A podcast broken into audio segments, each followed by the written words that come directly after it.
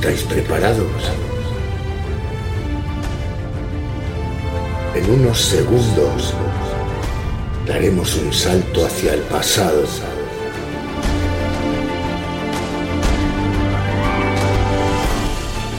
Rumiantes de la historia.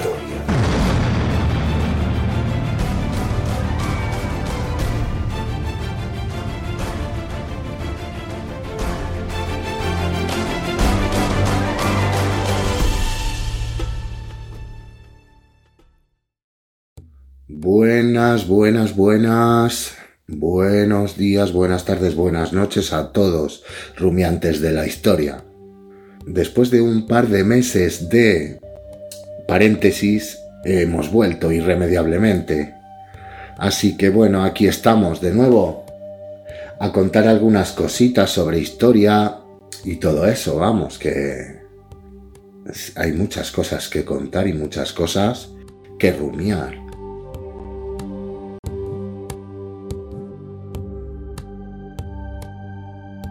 Estamos a jueves 8 de septiembre de 2022. Estamos en plena vuelta al cole. Espero que no sea demasiado traumático para ninguno volver. Siempre se vuelve, vivimos la vida en bucle, ¿no? En un loop. Y nada, eh, comenzamos.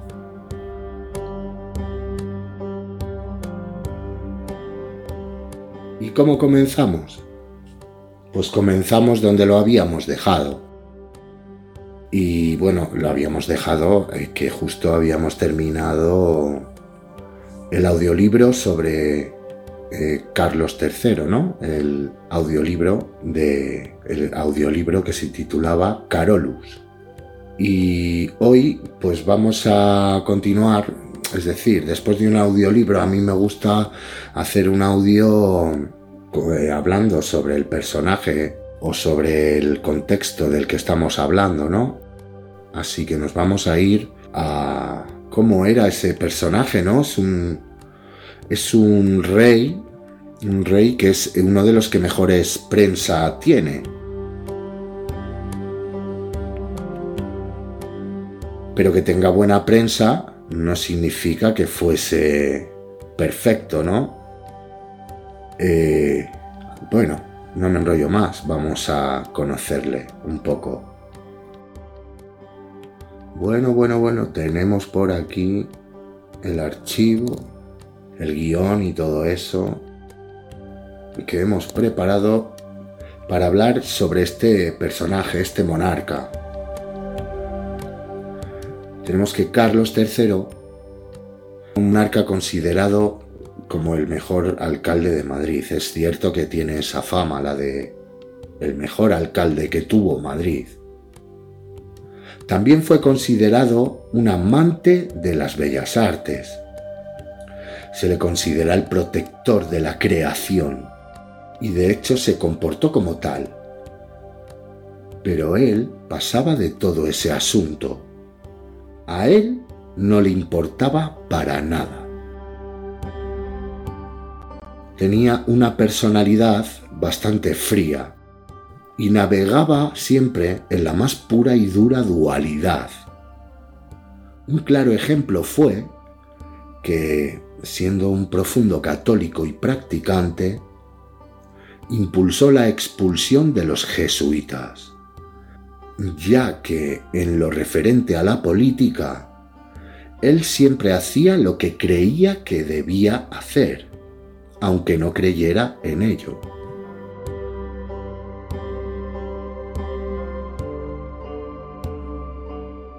Ciertamente se trató de un rey diferente, ya que todas las monarquías ilustradas y liberadas de la religión en toda Europa de aquel momento contrastaban con su personalidad creyente y puritana. De hecho, cuando enviudó, juró y perjuró que jamás se volvería a casar. Se recuerda un episodio muy curioso, dado que hablamos de un rey ilustrado y protector de las artes, y que realmente lo fue. Bueno, pues eh, en este episodio se recuerda que se planteó quemar los desnudos de las pinturas de la colección real, ya que él consideraba que tanta Venus, tanta ninfa, tanta alegoría chocaban frontalmente con sus creencias. Y se lo planteó hasta tal punto que artistas como el pintor checo Mens o muchos de sus cortesanos tuvieron que disuadirle. Se creó incluso un gabinete para decidir qué hacer con todas aquellas obras de arte y finalmente se decidió indultar las pinturas y guardarlas bajo llave salvando así del desastre y de la hoguera realmente esa parte de la colección. Y cierto es, como hemos dicho, que se trata del monarca con mejor prensa de todos los que han gobernado España. Sin contar con... Es que si nos ponemos a hablar de reyes que han tenido buena prensa, pero depende del, eh, de quien estuviera gobernando España en ese momento. Entonces, es verdad que otros monarcas han tenido mm, muy buena prensa en otros momentos y ahora ya no la tienen. Pues bueno, nosotros volvemos a que sí, realmente la actualidad es monarca que tiene muy buena prensa y que encontrar una opinión mala sobre este regio personaje es también muy complicado. Aunque bueno, no deja de ser una persona, ¿no? Y como tal, tenía sus cositas. Carlitos, el pequeño Carlitos, nació en Madrid. Nació un 20 de enero de 1716. Era el tercer hijo de Felipe V, el primer Borbón que gobernó España. Y su madre fue Isabel de Farnesio, una noble italiana, hija de los duques de Parma. Pues bien, el padre de Carlos era un enfermo mental grave, es decir, Felipe V no estaba nada bien de la cabeza, como buen Borbón también. Su madre, con los años, fue forjando un carácter cada vez más duro e irascible, y la mujer terminó pasando de cuidar de sus hijos quedando estos en manos de ayas y preceptores, y con muy poco contacto con su madre y un contacto prácticamente nulo con su padre. Carlitos tampoco tuvo demasiada relación con sus hermanos y hermanastros. Carlos fue tomando poco a poco también un carácter huraño e introvertido, solitario y poco amante de la conversación y del contacto con las demás personas. Curiosamente, se educó en un ambiente no español, sino que lo hizo en un ambiente francés y muy italiano también.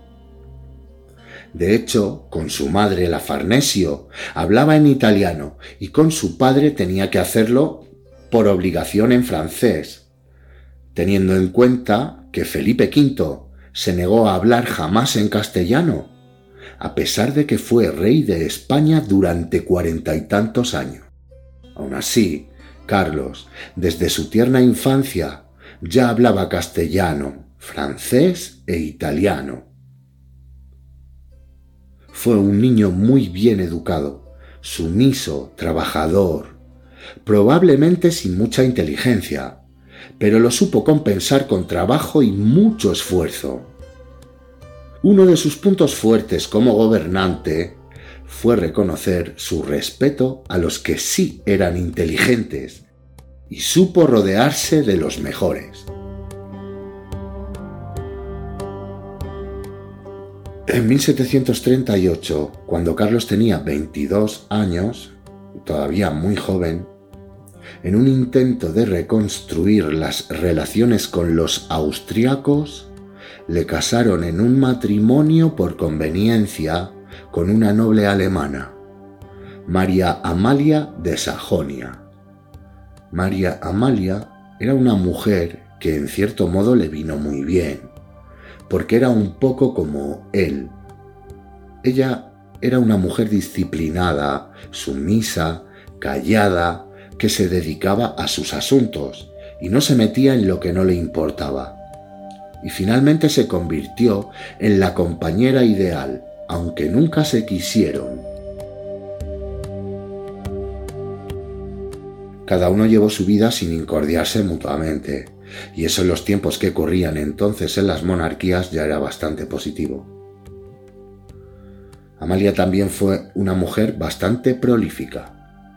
En ese sentido fue la reina ideal, sobre todo si tenemos en cuenta que en aquellos tiempos asegurar la descendencia a las coronas reales era la misión más importante para cualquier reina. Y así tenemos que en 20 años de convivencia con Carlos, esta mujer tuvo la friolera de 13 hijos. De esos 13, cierto es que 6 murieron siendo niños. Tampoco fue fácil conseguir un heredero, ya que los primeros cinco vástagos que sobrevivieron fueron niñas, que también es mala suerte, ¿no? Así que hasta bien avanzado el matrimonio, por fin nació el primer hijo, al que le pusieron de nombre Carlos. Con la mala suerte de que por fuerza tenía que ser el heredero, habiendo resultado este muchacho bastante tontorrón, como bien pronto descubriría su padre. Y luego después todo el reino de España.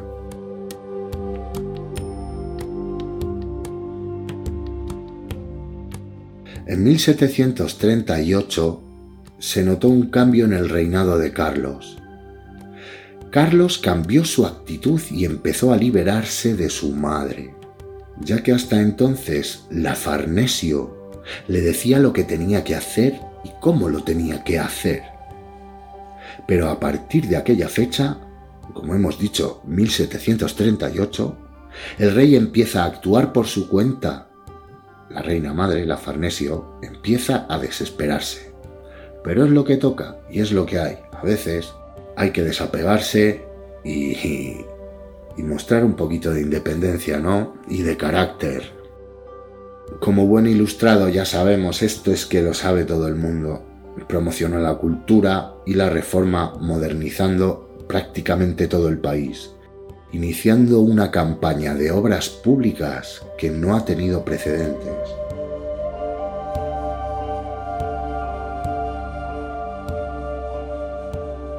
¿Y cómo era Carlos III?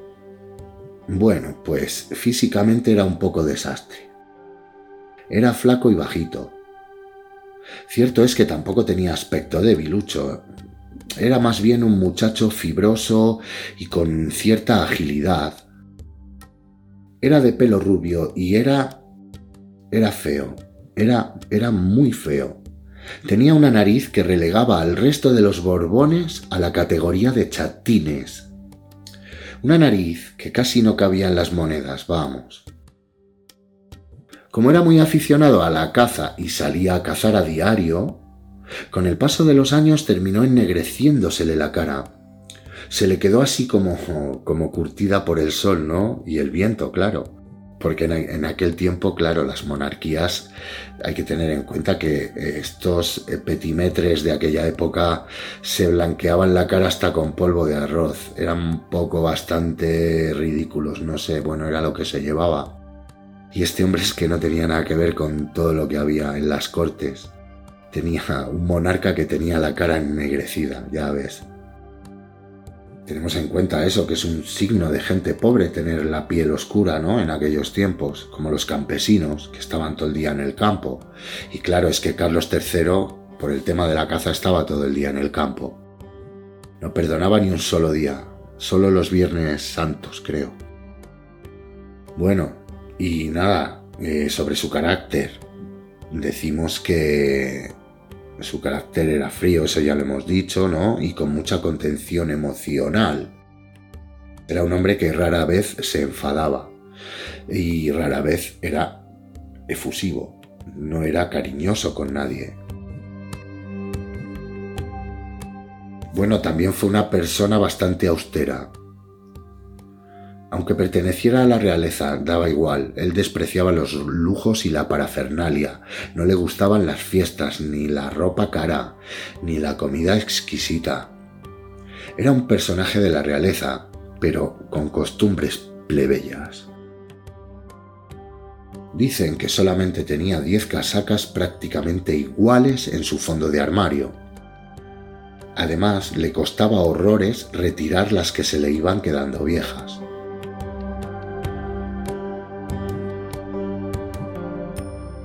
Desconfiaba de todo el mundo, de su mujer, de su madre, de sus hijos, de sus hermanos, incluso de sus propios ministros, como se puede comprobar en algunas de las cartas enviadas a su hijo Carlos IV.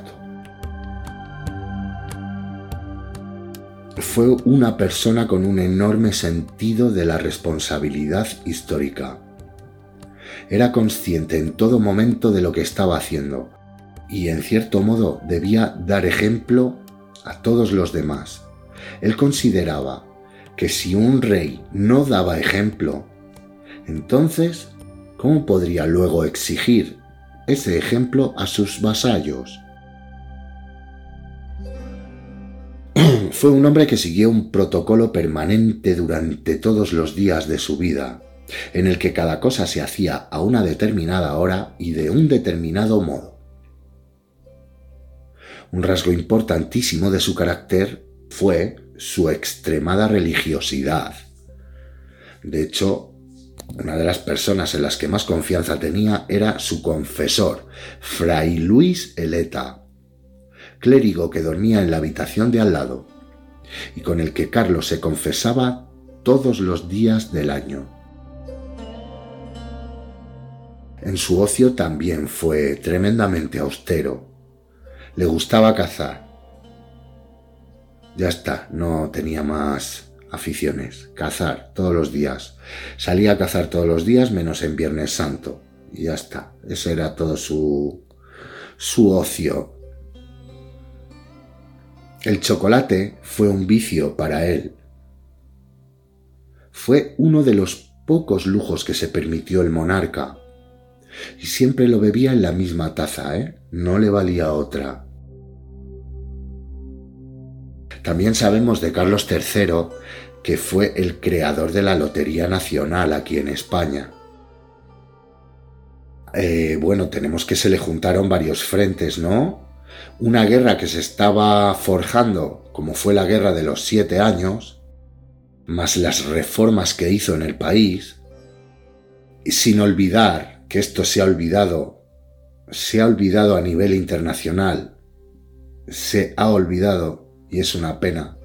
La ayuda económica eh, que se le dio a la independencia, a la incipiente República de Estados Unidos, y bueno, que con todos esos frentes abiertos, las arcas de la corona se encontraban en un estado bastante complicado. ¿Y qué solución se le ocurrió? Pues crear la Lotería Nacional que bueno, que era un asunto este que ya descubrió en su anterior reinado en Nápoles.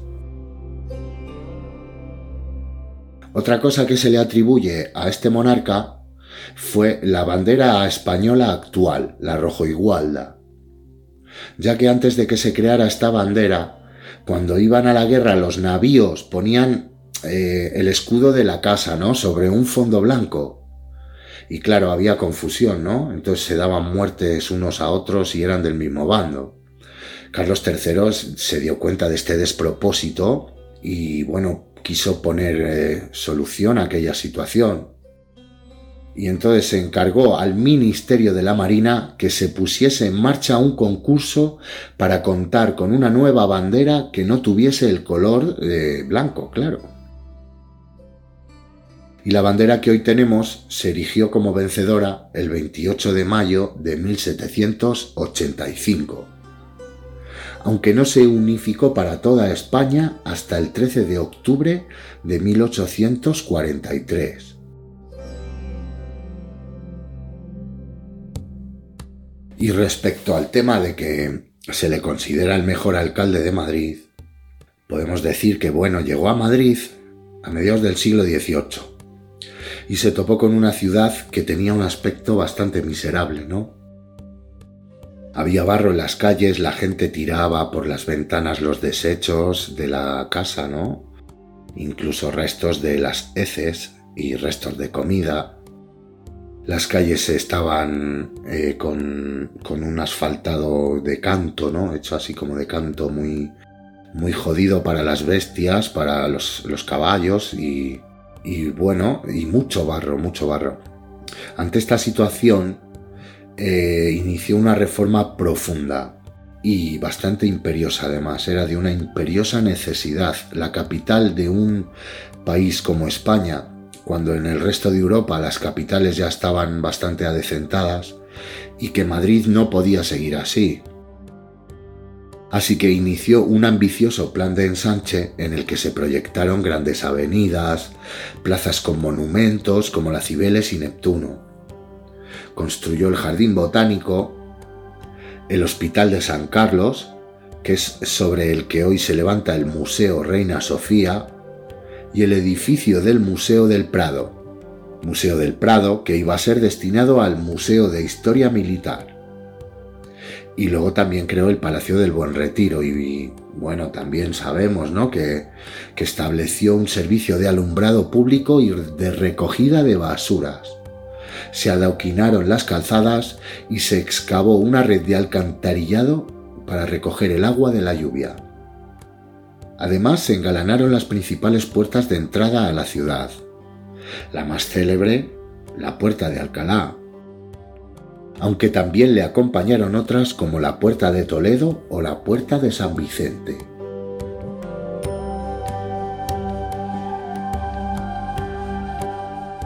Se conoce que este hombre eh, era de extrema. Era, estaba obsesionado con la puntualidad. El historiador Fernando Díaz Plaja escribió: Es una persona extraordinariamente ordenada en su horario y muy puntual.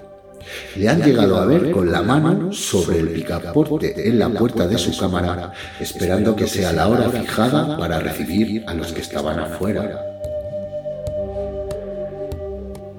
Era un hombre meticuloso hasta el extremo, y su meticulosidad llegaba a la exageración en la persona de Carlos III, que no solo tenía su horario de trabajo y su horario de descanso también totalmente planificado, sino que incluso comía y bebía todos los días exactamente lo mismo, cada vez que se sentaba a la mesa y no tomaba agua si tenía que salir de palacio. Hombre pequeño, vejiga pequeña. Puede ser por esto, ¿no? Un pequeño cambio en el menú hacía que el rey no comiera hasta que todo volviera a la normalidad. Pero los errores de sus cortesanos nunca lo enojaban. Jamás se le vio proferir una mala palabra y su enojo nunca pasó a ser cólera, porque como siempre era un hombre pacífico y dulce en el trato, su seriedad bastaba para hacer aún más impresión de furia que la furia de otro cualquiera. Y le gustaba la pulcritud, hasta el extremo de no tolerar ni una sola mancha.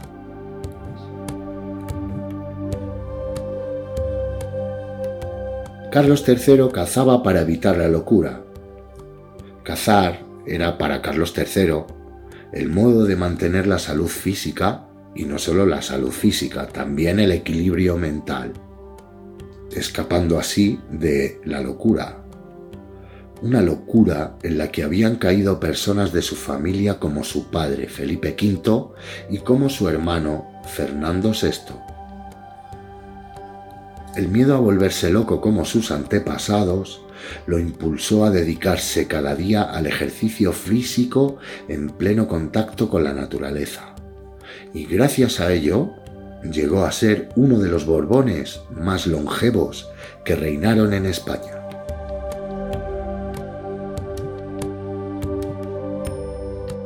Su sucesor, que fue su hijo Carlitos, Carlos IV, eh, bueno, pues fue un heredero bastante limitado, el pobre. Y Carlos III se dio cuenta bastante pronto. Se dio cuenta que su hijo, el futuro Carlos IV, no era precisamente una inteligencia privilegiada. Un día el príncipe le dijo a su padre que un rey no debía temer que su esposa le fuera infiel, ya que una reina solo tendría relaciones con un igual. Dicen que Carlos III lo miró desconsolado, muy desconsolado, y exclamó, Hijo mío, eres completamente idiota.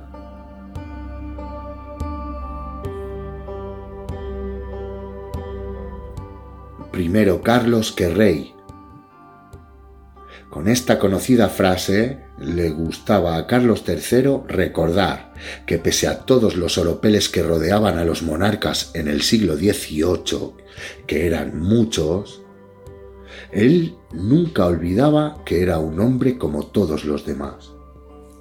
Y así lo demostró a lo largo de los 29 años que fue rey de España, y de los 25 que lo fue en Nápoles y Sicilia. Y en efecto, Pocos monarcas han mostrado en su vida diaria tan escaso gusto por el boato, las ceremonias y las diversiones de corte como Carlos III.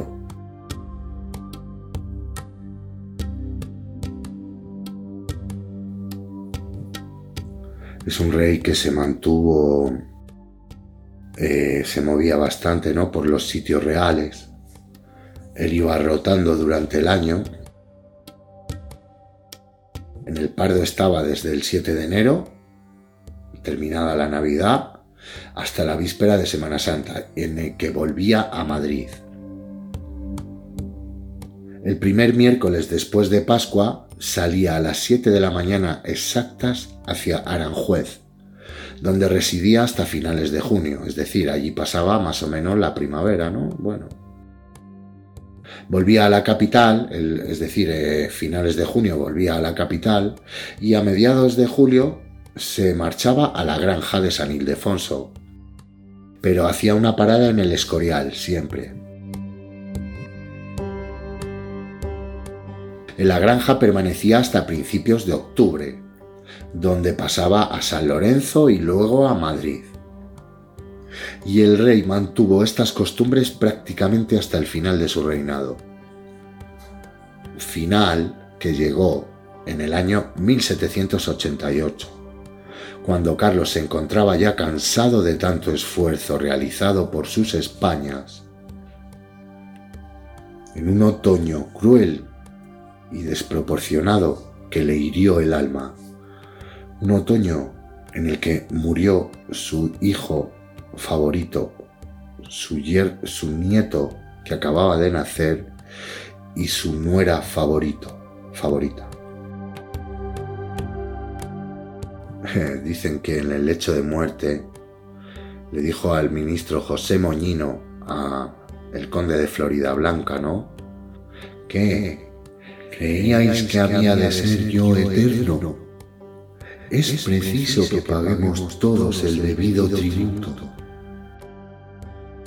Y bueno, hemos llegado al final de, toda esta historia, así que se conoce también con respecto a, Carlos, ¿no? Pues eh, cómo era su jornada. Lo que pasa es que sobre la jornada eh, no he querido contar mucho porque, bueno, no he querido contar nada porque si no se iba a hacer muy largo y muy rollo. Simplemente decir que era muy meticuloso, todo lo hacía eh, con unas pautas partía el día en franjas horarias y todo lo hacía en ese orden y con ese preciso eh, tiempo, ¿no? Yo con el tema de con el tema de estos reyes ilustrados, ¿no? Esta época de la ilustración. bueno, eh, no voy a decir nada, simplemente voy a decir que este verano he descubierto una cosa que es, eh, es una cosa que pondría a toda la gente de esta época eh, en duda, o sea, eh, como que reescribieron la historia y, reescribieron muchas de las cosas que luego se han estudiado en las universidades, en los colegios y todo eso. yo no voy a decir nada, simplemente os invito a los que más os guste rumiar la historia os invito a que busquéis información sobre el viejo imperio de Tartaria. La vieja Tartaria. En Instagram podéis buscar Tartaria Magna. Ahí en Instagram también está Tartaria Reset. Y no sé, es, es, un, es una narrativa que está surgiendo ahora en el que se habla de que de que igual la Edad Media no fue tan oscura, que nos han manipulado un poco la historia y tal, y, y que estaban más avanzados de lo que nos han contado. No me refiero a estos, a los ilustrados, me refiero a los a los que a las sociedades que había antes al que le guste rumiar la historia, a los que les guste, a los que no se conforman con lo que nos han contado, les invito a que busquen ese tipo de información. El imperio de Tartaria, el reseteo de la vieja Tartaria, Tartaria Magna. Ya os digo, es un viejo imperio que debió de extenderse a nivel prácticamente mundial. O sea, si, si la narrativa del, imperio de Tartaria fuese cierta, creo que los ilustrados quedarían como eh, los mentirosos que han reescrito la historia. Que me da la impresión que la Edad Media no fue tan oscura y que estaban más avanzados de lo que nos han contado. Pero bueno, Hay, edificios súper antiguos que son brutales. Edificios que hay, como yo que sé, por poner un ejemplo, la Basílica de, de Covadonga, que tiene 700, que es del año 700, del año 800. Y luego en el 1492, mirad los retratos de, de los reyes católicos, por ejemplo, o de sus hijas, o de, y parece que los ha dibujado un, chaval de 12 años, esos retratos. O sea, un tío que me construye edificios brutales, con cúpulas brutales, con unas, o sea, impresionantes.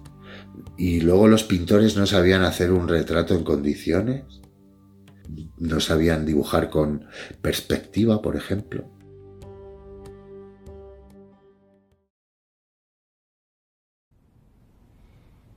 que estoy preparando un audiolibro sobre la antigua Grecia, ¿no? La, sobre la época de Jerjes y los persas, el Peloponeso, la, liga del Peloponeso, que debe tener ciertos toques así como de humor, ¿no? Aparte de los toques históricos, entre comillas, históricos entre comillas. Bueno, que es un relato que debe tener bastante de aventura, bastante toque de aventuras y bastante toque yo me le he leído un poquito así, eh, le he estado tanteando el libro y está bastante bien. El título es El Helenicón, con H, ¿no? La, ya os digo que es la época de Jerjes, eh, los persas eh, y, un rollo, un rollo tipo como la película de los 300, ¿no? Y las, las batallas aquellas entre la Liga Peloponesia y y los persas, ahí por Grecia, por ahí. Así que nada, nos vemos en el próximo audiolibro o en la próxima biografía. Un saludo a todos y nos vemos en la próxima. Chao.